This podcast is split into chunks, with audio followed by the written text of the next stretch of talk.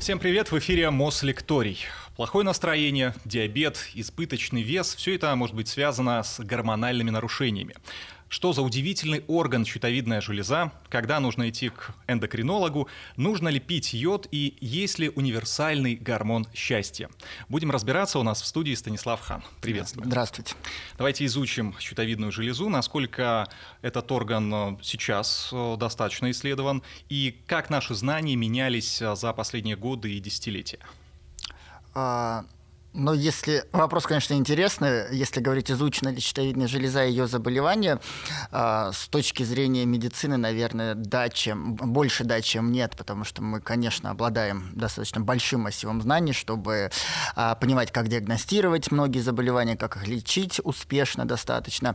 Но, тем не менее, медицина, она тем и хороша, что всегда остаются вопросы, которые остаются открытыми, и мы можем здесь только пока ждать, наверное, ждать исследований, когда нам э, действительно дадут ответы на эти вопросы. Но вот сейчас, что бы вы хотели дополнительно узнать о щитовидке? А, хотелось бы, наверное, а, именно в вопросы, почему, -то, почему развиваются некоторые заболевания, потому что существует очень много инсинуаций на эту тему от а, врачей так называемой альтернативной медицины, которые любят лечить как раз причину, а не следствие, да, и вот они часто паразитируют именно на, на, именно на этом вопросе. Дело в том, что не все так просто, потому что практически все заболевания щитовидной железы, они многофакторные факторным. Что это значит, да, если объяснять простыми словами? То есть на развитие этих заболеваний может повлиять несколько сразу причин. Там это и наследственность, и генетика, и факторы окружающей среды, и питания. И вот э, на данный момент вычленить что-то одно и сказать э, именно из-за этого у определенного пациента развилось заболевание практически нельзя. И, ну и, соответственно, абсолютно бессмысленны да, истории и утверждения о том, что мы будем лечить как раз причину. Просто потому, что мы пока еще не знаем до конца, а, причин многих э, заболеваний. Но большинство уверено, что это неправильное питание, что нужно просто правильную диету установить, и все, и сразу щитовидка а, будет шикарная, и гормональный фон в норме. Безусловно, я думаю, что мы сегодня об этом поговорим, потому что это, это очень частый миф как раз, что я неправильно, я веду неправильный образ жизни, я неправильно питаюсь, у меня там мало йода или тирозина в э, питании, именно поэтому у меня там развился аутоиммунотиреидит, там самое популярное заболевание. А, звучит неплохо, но вот в клинической практике и по данным исследований, к сожалению, это не всегда так. Я перед эфиром решил узнать, угу. какие бывают гормоны, открыл этот список, непроизносимые названия, их там более 60 uh штук. Какие-то там где-то, конечно, слышал и закрыл. Сколько все-таки сейчас гормонов? И есть ли какие-то главные, основополагающие, а какие-то, ну, просто дополнительные прикладные? Ну, очень провокационный вопрос для эндокринолога. Гормонов огромное количество, ну, то есть они подразделяются, да, там по своей структуре, по своим функциям, по органам, где они выделяются, по тому механизму действия, как они э, работают. И, наверное, опять-таки провести вот такую дифференциацию, вот это главное, а это не главное, наверное, просто невозможно. Все гормоны важны, да, для нашего организма. Вот вы говорите, что они выделяются в разных органах, но регулируют их все-таки все именно щитовидная железа. Нет, ни в коем случае. Если э, мы говорим про орган, который является дирижером эндокринной системы, как его часто любят называть, то это гипофиз, как ни странно. То есть это наша такая маленькая железа, которая находится в головном мозге, э, и то она контролирует, наверное, ну, большую часть наших эндокринных э, органов. А также есть органы, которые этой регуляции, как бы этому дирижированию да, не подвластны. Поэтому а, тут назвать один какой-то главный орган в эндокринной системе все-таки нельзя. Станислав, давайте все-таки причинно-следственную связь установим. Гормональное нарушение ведет к избыточному весу или плохой образ жизни, неправильное питание, избыточный вес – приводит к гормональному нарушению? Что первично?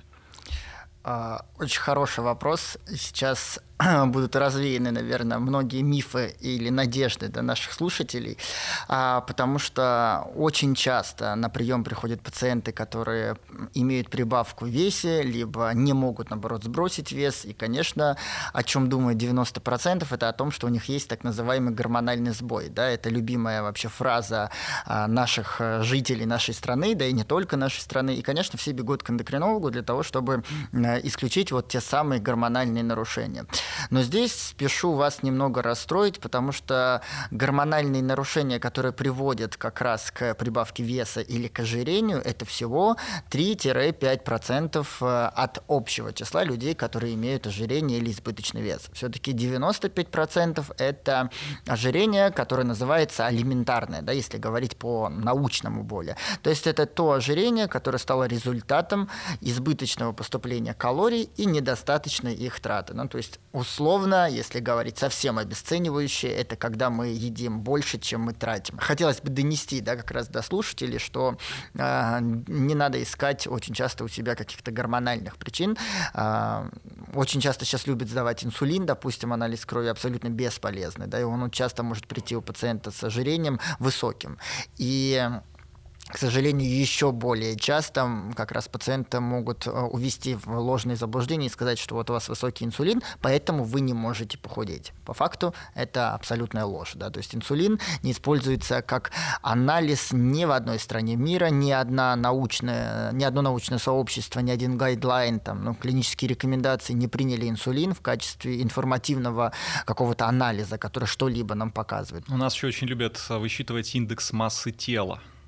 А, нет, это как раз та история, которая достаточно информативна. То есть индекс массы тела может посчитать каждый сам. А, мы можем разделить свой вес два раза на рост в метрах. Да? Допустим, если человек там метр семьдесят а, и весит 60 килограммов, чтобы ему посчитать индекс массы тела, нужно 60 разделить на 1,7 и еще раз на 1,7. И таким образом мы получаем число. Это как раз а, тот показатель, который принят всем научным сообществом, в том числе и мы его используем да, на своих приемах. Но важно понимать, что здесь есть некоторые а, корректировки. Да? То есть мы должны не, условно не вот прямолинейно следовать да, вот этой цифре. Если там у человека, допустим, избыточно развитая мускулатура, и он занимается активно фитнесом, конечно, индекс массы тела его будет ложно завышен. В таком случае мы не должны им ставить ожирение, там, если, если, если их индекс массы тела будет больше 30. Да? А, или, допустим, у беременных а, женщин мы тоже индекс массы тела, не будем на него опираться, но я думаю, что всем понятно, да, почему. К слову о беременных женщинах, а правда, что гормоны разделяются на мужские и на женские? Если неправда, так скажите. А, ну, на самом деле есть, конечно, безусловно, мужские гормоны, как бы в народе, наверное, мы их больше так называем. Это андрогены, это тестостерон всем известный. Женские половые гормоны – это эстрогены, это прогестерон. А, наверное, да, можно так разделить. Но есть гормоны общие, да, те же самые гормоны щитовидной железы, гормоны паращитовидных желез. Но вот у мужчин тестостерон мы знаем, за что отвечает, а у женщин он же тоже есть. А, безусловно, ну, то есть женские половые гормоны, они отвечают за развитие там, фолликулов, да, за развитие яйцеклеток, но прежде всего это репродуктивная функция, за регуляцию менструального цикла. У мужчин мужские половые гормоны отвечают за развитие там, сперматозоидов, за развитие по мужскому типу, ну, у женщин, соответственно, по женскому типу. Но, собственно, да, людьми, как я часто говорю, управляют э, гормоны, эндокринологи управляют гормонами, значит, эндокринологи управляют людьми, да, а, поэтому тут все логично. Гормоны шалят, такое известное выражение. Что это значит вот, с точки зрения медицины? Или это просто фигура речи? А, ну да, нам часто приходится переводить с э, человеческого на медицинский, и, наверное, гормоны шалят, в, имеет здесь значение, что есть какие-то заболевания, да, которые приводят там либо к э, гиперфункции, если это по-человечески объяснить, то это когда орган у нас работает избыточно, больше, чем нам нужно, э, вырабатывает каких-то гормонов, либо наоборот, когда орган не дорабатывает и не выполняет свою функцию. Вот, как бы, и мы будем уже искать, да, какой это орган, а, диагностировать заболевание и его лечить, соответственно. Если индекс массы тела измеряется в каких-то цифрах, то, видимо, и гормоны тоже в какие-то параметры переводятся. Есть э, показатель ТТГ, по-моему. Да, безусловно, есть референсные границы, которые там, э, ну, часто они отличаются, конечно, от лаборатории, но просто каждый эндокринолог их а, знает. И, к сожалению, сейчас и существует и в этом отношении много споров, много ложных заблуждений. Допустим, показатель ТТГ, который э, максимально объективно показывает, как работает наша щитовидная железа. Он выделяется нашим головным мозгом, там как раз гипофизом, вот тем самым дирижером эндокринной системы. Э, и в целом в 90, наверное, 5-98% случаев, если вы хотите ответить на вопрос себе, как работает ваша железа, вам достаточно сдать вот этого одного анализа на ТТГ. Если он будет в пределах 0,4-4, то вы можете быть спокойными. Да? С другой стороны, существует сейчас опять-таки много мифов, наверное, вот эта лекция и призвана для того, чтобы бороться с вот этим мракобесием как раз.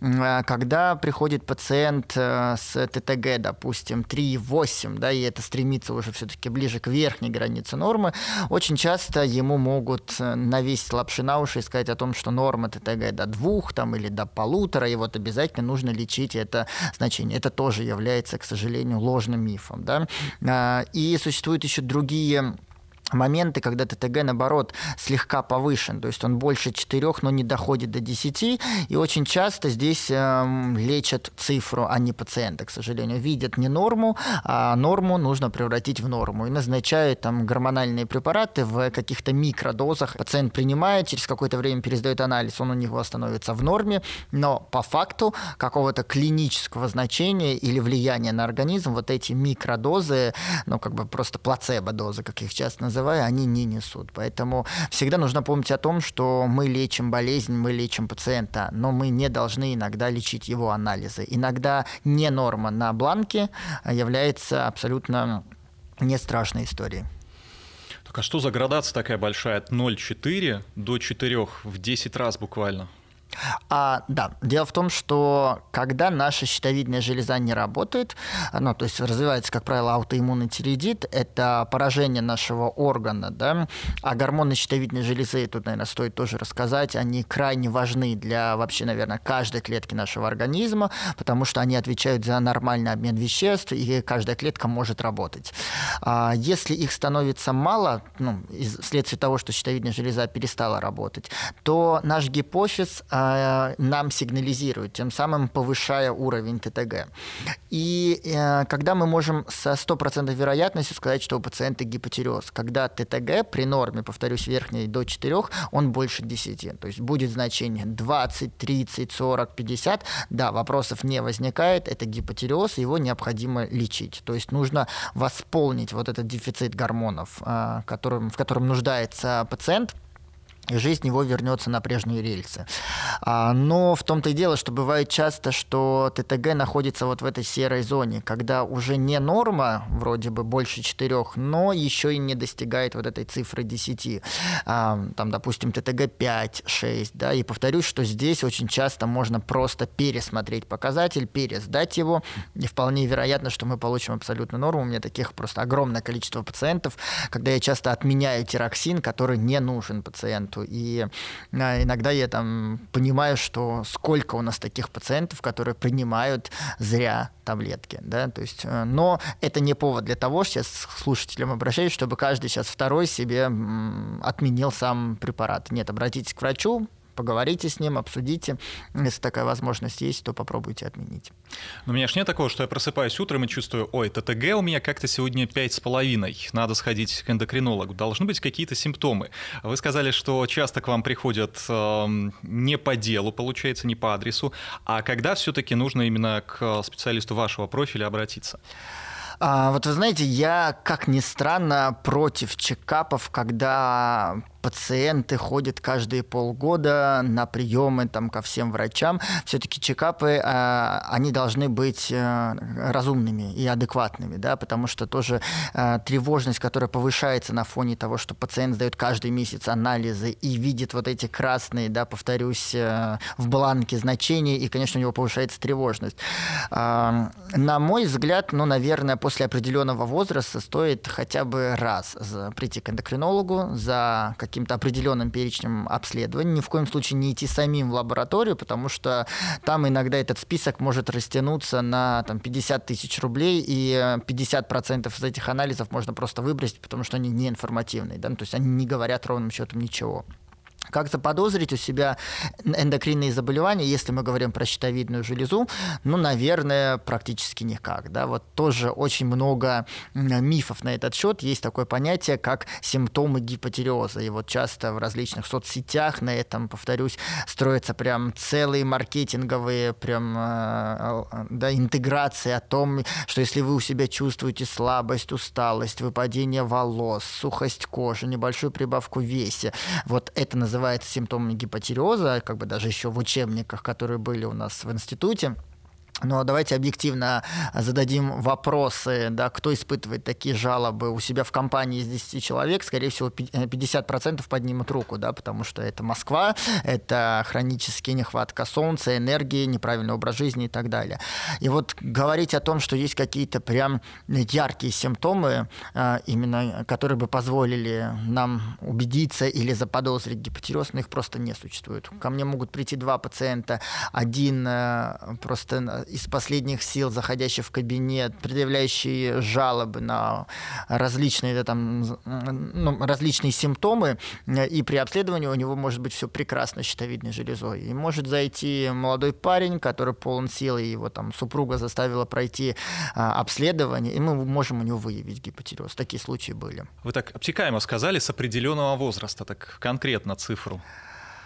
А, вообще, вот, наверное, какой-то конкретной цифры. Ну, я очень крайне не люблю говорить там от себя, но придумывать там то, чего сейчас там не доказано или не совсем понятно в науке. Ну, наверное, если есть э, наследственность какая-то тягощенная, то есть у мамы был гипотереоз, у бабушки был гипотереоз, наверное, стоит прийти пораньше конкретную цифру, ну, наверное, лет, наверное, в 25, а может быть еще и раньше, да, иногда гипотереоз вообще выявляется в детском возрасте. В любом случае на диспансеризации, который бесплатный, который в нашей стране есть, я рекомендую все-таки ходить, обращаться, потому что там вот этот минимальный перечень, и ТТГ это не такой дорогой анализ, обязательно его исследуют. Наверное, вот так. Наше отношение к э, гормональным препаратам кто-то сразу в штыки воспринимает, а кто-то, наоборот, считает, что его именно это и спасет. Как за последнее время менялось и, ну, действительно, когда нужно назначать пить гормоны? А, но если в отношении гормонов щитовидной железы мы уже обсудили, да, что является показанием, но тут тоже важно отметить, что если это не беременные пациентки, потому что там тоже нормы будут чуть отличаться. А, если говорить про вот эту стигму в отношении гормонов, да, многие у нас пациенты думают, что если тебе назначили гормональные препараты, то ты обязательно умрешь страшной мучительной смертью а, в муках, да, и раньше своего положенного. Нет, это не так. Я вот буквально там неделю назад тоже на эфире эфире объяснял, что гормоны бывают разные. А, есть аутоиммунные заболевания, тяжелые заболевания, которые требуют назначения, допустим, глюкокортикоидов, да, там знакомый всем преднизолон, дексаметазон, а, и мы здесь действительно вынуждены назначить эти препараты, несмотря на то, что у них есть побочные эффекты, достаточно яркие. Это а, прибавка веса вплоть до ожирения, это повышение давления, это остеопороз. Остеопороз – это поражение костей, когда они становятся хрупкими мы знаем об этих побочных эффектах, но мы всегда взвешиваем за и против. И если это поможет продлить жизнь человеку, это поможет взять под контроль заболевание, мы все равно назначим эти гормоны. Если говорить про гормоны щитовидной железы, то это безопасные абсолютно гормоны, у них нет противопоказаний. Если пациент принимает их, повторюсь, по показаниям, да, если он, они действительно ему нужны, а, если он находится не в передозировке. Все, его жизнь ничем не отличается от всех остальных людей, у которых там есть своя щитовидная железа, которая работает отлично. То есть вы никогда не поймете, кто принимает тироксин, а кто имеет здоровую щитовидную железу. И моя любимая фраза «умрут такие люди от, э, явно не от аутоиммунного тиреоидита вредит, а как все порядочные люди, от инфаркта, инсульта в глубокой старости. Да, это так я пытаюсь немного смягчить даже на приемах вот эту стигму, боже, у меня гипотереоз, э, со мной что-то не то. А, вот еще в последнее время, конечно, что мне не нравится, вот эта тенденция назначать всем тестостерон, к сожалению. А, вот существует огромный миф в нашей стране, что там в Европах, в Америках а, все мужчины после 30 подкалывают себе тестостерон. Не смотрите на нормы лаборатории. Сейчас повально просто к нам приходят на приемы пациенты, которые не нуждаются в дополнительном тестостероне, но принимают их. Да? И, и женщины даже сейчас тоже колят себе тестостерон тестостерон просто так. Эта история, ну, э, она меня, честно говоря, немного пугает, а, потому что вот мы делали, чтобы развеять мифы, опять-таки, когда я был аспирантом еще на кафедре первого меда, на кафедре эндокринологии, мы делали большой а, литературный обзор как раз для журнала, для того, чтобы развеять мифы, что в Европах и в Америках абсолютно а, так же, как и у нас. То есть наука в этом плане сейчас не скрывает одна страна от другой, да, что там всем подкалывают тестостерон. Это не так. Там тоже тестостерон назначается по показаниям для, а, при определенных заболеваниях, а не так, что все подряд а, мы теперь, а, мужчины должны принимать тестостерон после 30. Знаешь, что любите инсинуации информации по поводу витамина D. Насколько необходимо, тем более вот учитывая, что у нас а, в Москве часто непонятно, это еще темно или уже темно, солнца не хватает, пить витамин D? А, знаете, я против радикализма вообще во всем, и чем мне нравится как раз э, та медицина, собственно, адептом которой я являюсь, там, доказательная медицина, которая основана на науке, а не на отсебятины, да, мы там не придумываем никогда то, чего нет сейчас, э, не исследовано, допустим, не придумываем каких-то авторских методик. Э, вот как раз, что в последнее время э, витамин D вознесли в ранг панацеи от всего, им лечат просто все, да, там и выпадение волос, волос, и псориазы, и ковид лечили, да, все мы помним, как там огромными дозировками. Ну, ковид чем только не лечили. Да, и цинками и так далее. А, я за то, чтобы витамин D, в принципе, и исследовался, и назначался по показаниям. Конечно, безусловно, этот показатель нужно измерять у пациентов с остеопорозом, да, которые имеют там сниженную плотность костей. Если мы планируем лечить остеопороз, то мы, конечно, сначала восполним дефицит витамина D, а потом уже будем а, назначать получать адекватную терапию. А, часто витамин D, даже не часто, а крайне необходим у пациентов с хронической болезнью почек, да, особенно которые находятся на диализе. У них есть такое осложнение, как вторичный гиперпаратиреоз, который ну, тоже может приводить к определенным осложнениям. Да, вот здесь стоит потратиться на этот недешевый, скажем так, анализ для многих э, пациентов и его исследовать, потому что он здесь будет ну, жизненно важен.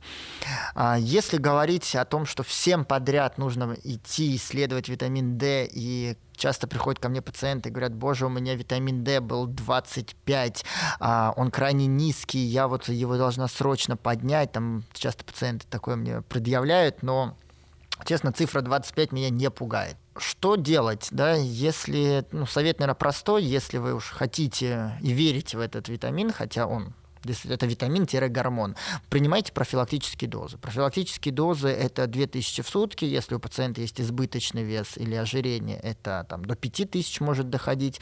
А если вы хотите все-таки восполнить и успокоиться, тут ну, будет неэтично совсем да, там, в рамках эфира а, назначать препараты. Просто профилактические дозы я могу назначить, безусловно, всем.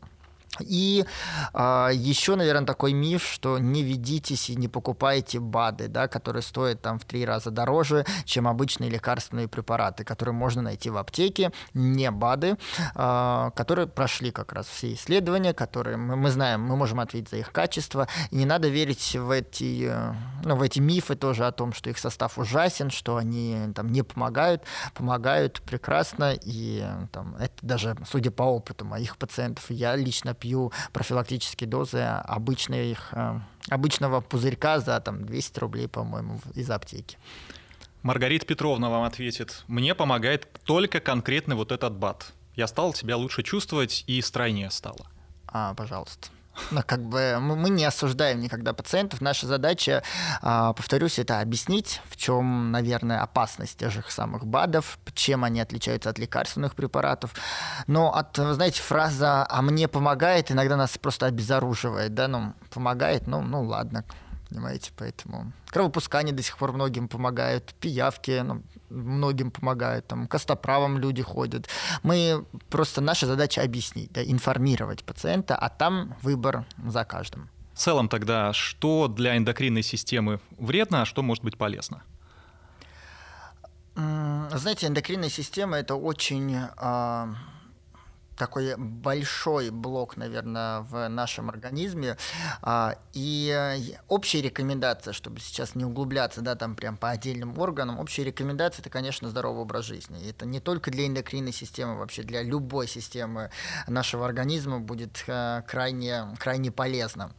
Это, конечно, двигательная активность, это достаточное количество сна, это стресс-менеджмент, да, вот об этом я хочу особое заострить внимание, потому что в нашей стране почему-то не принято уделять своему ментальному состоянию, ментальному здоровью столько же внимания, как физическому здоровью, да, а, там, если вы понимаете, что у вас тревога, если вы понимаете, что где-то даже подозреваете у себя депрессию, не бойтесь ходить к психиатрам, к психотерапевтам, это абсолютно норма, и как часто говорят, что к психиатрам ходят только психи, забудьте и оставьте, пожалуйста, вот это утверждение где-то там лет 50-60 назад, когда была карательная психиатрия. Нет. Сейчас ходить к психотерапевту важно и нужно, да, и я об этом тоже постоянно говорю там во всех своих соцсетях или там на, на приемах.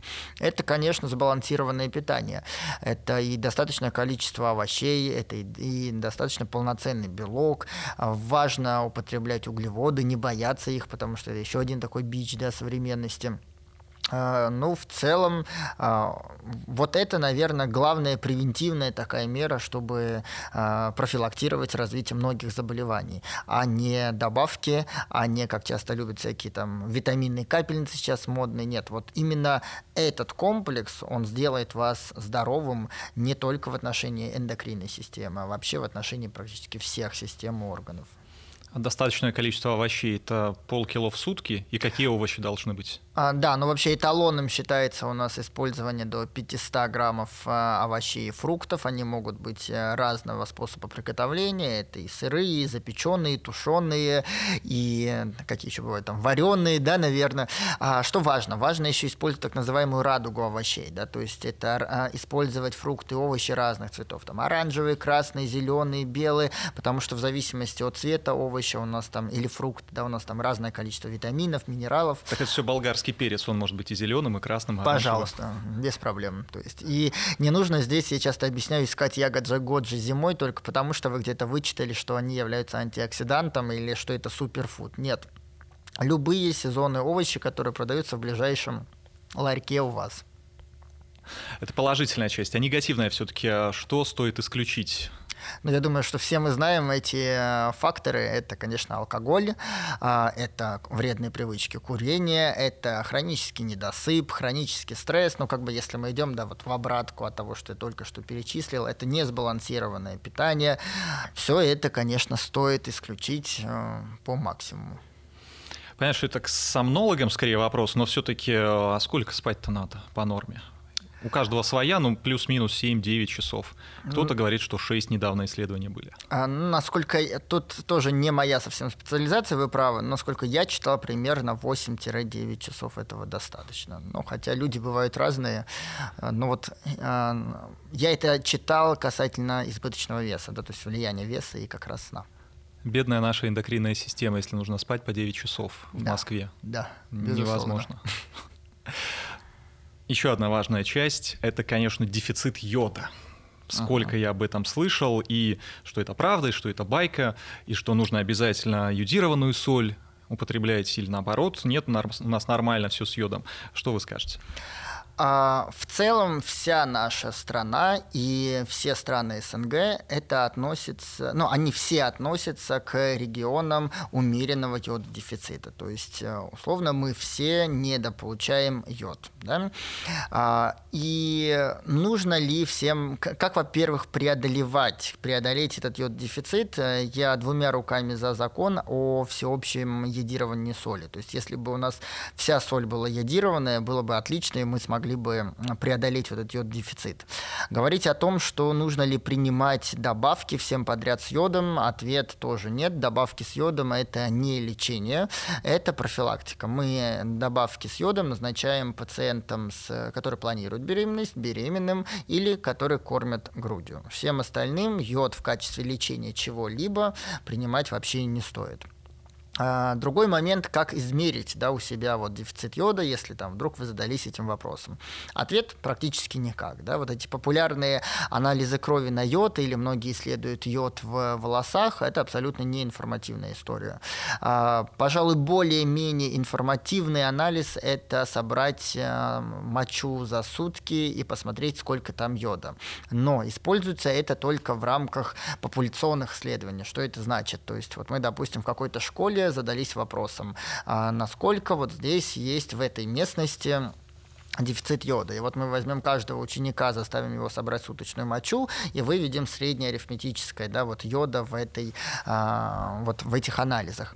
А, но это нужно, повторюсь, с точки зрения больше, да, таких больших исследований.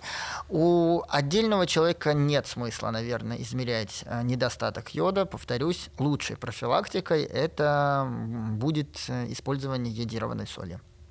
Йод влияет на работу памяти, по крайней мере, такое общепринятое мнение, вы как-то улыбаетесь подозрительно. Соответственно, а, память и эндокринная система, они как-то связаны или нет?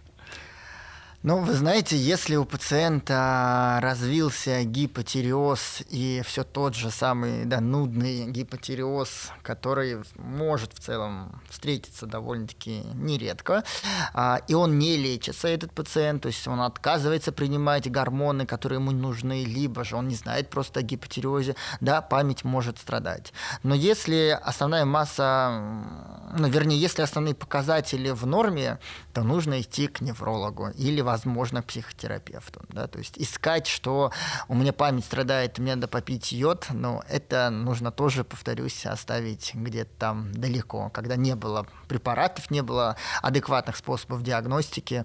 А сейчас есть неврологи, идите к хорошим неврологам и ищите причину. Получается, к вам первоначально в целом нет смысла приходить, э, к вам должен направить врач э, другой специальности. Глобально да, потому что мы все-таки эндокринологи, мы узкие специалисты. Ну, конечно, если пациент знает, что у него сахарный диабет, он может прийти сразу к нам. Если он знает, что у него заболевание щитовидной железы, он может прийти сразу к нам. Но если есть какое-то четкое понимание, что у него есть эндокринное заболевание. А вот а, прийти просто так, потому что, ну, вдруг стала память, э, да, отказывать, и, наверное, это все гормоны, нет, лучше тогда обратиться к терапевту все-таки сначала, к хорошему, грамотному терапевту, и он при необходимости направит уже к эндокринологам. Мыслить в парадигме о том, что это все гормоны, а, тоже услышал недавно хорошую фразу, что в большинстве случаев это не гормоны. Да? То есть у нас а, мы пытаемся развеивать как раз эти мифы. Вообще эндокринология и эндокринолог в последнее время а, мы стали одной из самых популярных специальностей как раз за счет того, что все так думают, что гормоны управляют людьми. Это так, безусловно. Но, понимаете, иногда Э, лечить нечего. И вот важно, сказать, важно разочаровать, мы это понимаем, пациента и сказать о том, что вы пока не нуждаетесь ни в каком лечении. А, и э, здесь главное не наделать глупостей, да, и не попасть туда, где вас полечат в любом случае. Отличаются ли у вас гормоны от нормы, или иногда бывает абсолютная норма, но пациенты все равно лечат, да, профилактически. Вот буквально вчера был такой пациент, которому назначили 20 разных видов и капельниц, и БАДов, и на вопрос, а что лечим, да, он не смог мне ответить на вопрос. Поэтому я все-таки призываю во всех эфирах, в которых участвую там в своем блоге, о том, чтобы мы подходили к себе прежде всего адекватно, несмотря на вот эти новые течения моды, когда модно вливать в себя там витаминные кап капельницы, повышать свою энергию и так далее. Да? Все-таки медицина, она имеет главный девиз «не навреди». Да? А такими вот э, сверхназначениями мы иногда можем очень сильно повредить пациенту. Распространенная история – это доктор плохой, у меня ничего не нашел, пойду к другому, да, который обязательно да. что-нибудь найдет. Безусловно. Мне просто, да, а, Тут, наверное, другой момент. Многие хотят лечиться, им нравится лечиться. И вот неважно, что ты объясняешь пациенту, что вот это не имеет доказанной эффективности, но он принимает, и вот эта знаменитая фраза «а мне помогает», ну, как бы она часто отключает просто разум и критическое мышление. Дорого вообще лечить щитовидку и все гормональные сопутствующие проблемы? Нет, то есть это недорого. Куда движется эндокринология? Есть э, неразрешенная проблема, вопрос, вот вы все бьетесь, уперлись и знаете, что за этим откроется совершенно какое-то потрясающее будущее. Ну, вообще эндокринология, она одна из самых, не в обиду другим коллегам, да, таких развивающихся областей. У нас появляются, безусловно, а, многие группы препаратов, там прорыв определенно совершен сейчас в лечении сахарного диабета. Ну, наверное, вот так вспомнить, ну, сказать, наверное, что бы хотелось сделать, вот прям как что-то одно. Нет, у нас просто очень много разных областей, то есть эндокринология, она обширная. Есть нейроэндокринология, есть сахарный диабет, мы там занимаемся остеопорозом, и везде есть вопросы, которые нам хочется, чтобы быстрее на них нашли ответы. А, поэтому тут, тут очень много, ну, такой расширенный нужно давать ответ. Если избыточный вес, он по многим причинам может быть, то сахарный диабет ну, бич такой, очень многие страдают им, это все-таки в первую очередь именно эндокринология и гормоны, или, или тоже нет? А, ну, смотрите, мы, если говорим про сахарный диабет, важно сделать четкое разделение. Есть а, сахарный диабет первого типа, когда а, у человека поджелудочная железа поражается аутоиммунным путем, а поджелудочная железа, в ней есть такие бета-клетки, да, называются не бета-клетки, а островков Лангерганца, такое красивое название, и вот эти клеточки выделяют инсулин, который как раз а, помогает нашей глюкозе а, уходить а, в печень, в жировую ткань, в мышцы после того, когда мы что-то съели, допустим. А, и при первом типе у нас эти клетки просто умирают, погибают, потому что их а, поражает иммунитет. Если мы говорим про второй тип диабета, то эти клетки, они работают, они сохранены. Но из-за того, что у человека есть а, в большинстве случаев избыточный вес, и вот сам, сама по себе жировая ткань, мы можем ее воспринимать как эндокринный орган, который выделяет много плохих, скажем так, да, веществ. Там адипокины, свободные жирные кислоты, кислоты, которые инсулину, который вырабатывается, повторюсь, мешает работать. Да? И, соответственно, если говорить про причину сахарного диабета, то в большинстве случаев это как раз избыточная масса тела. Да? То есть если мы возьмем людей с сахарным диабетом второго типа, то подавляющее большинство будет иметь избыточный вес или ожирение.